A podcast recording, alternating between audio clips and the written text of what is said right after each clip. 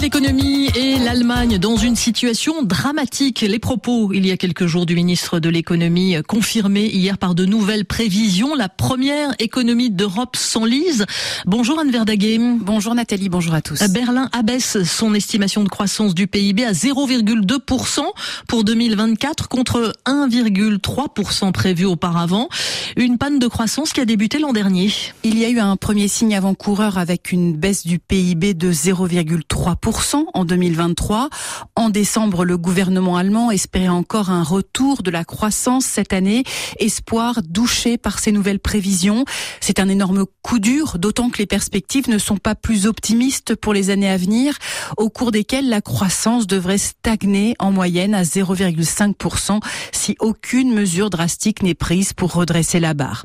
En fait, le pays n'a jamais retrouvé son niveau de croissance d'avant Covid et si l'on compare la performance de l'Allemagne par rapport aux autres grandes puissances ces dernières années, elle est nettement inférieure. Depuis cinq ans, sa croissance stagne et atteint 0,7% cumulé, alors que pour l'ensemble des pays européens, elle a pu grimper de 4% depuis 2019, selon le Bureau allemand des statistiques. Alors comment expliquer, Anne, cette situation? Il y a d'abord la question de l'industrie allemande qui souffre depuis deux ans de la hausse de la facture énergétique.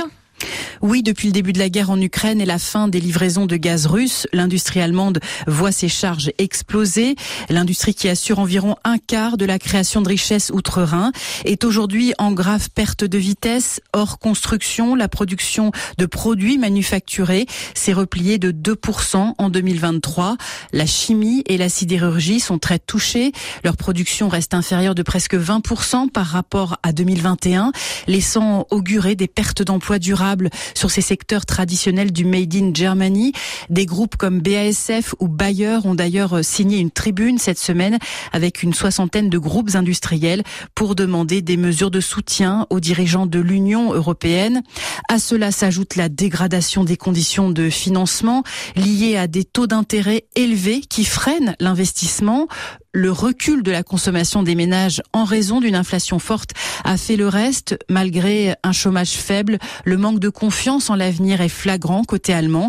Seule lueur d'espoir, les exportations, autres piliers de l'économie outre-Rhin qui repartent légèrement à la hausse. Et pour relancer l'économie allemande, les experts s'accordent à dire qu'il faudrait investir. Oui, et il existe une règle qui l'empêche de le faire, c'est le dispositif de frein à la dette qui permet au pays de limiter ses dépenses car le déficit budgétaire annuel de l'État ne doit pas dépasser 0,35% du PIB, ce qui n'est pas forcément de bon augure. L'Allemagne a en effet besoin de procéder à des investissements supplémentaires pour moderniser son économie, vous l'avez dit, et le pays a accumulé d'inquiétants retards en matière d'infrastructures routières et ferroviaires notamment, mais dans d'autres domaines tels que la transition numérique.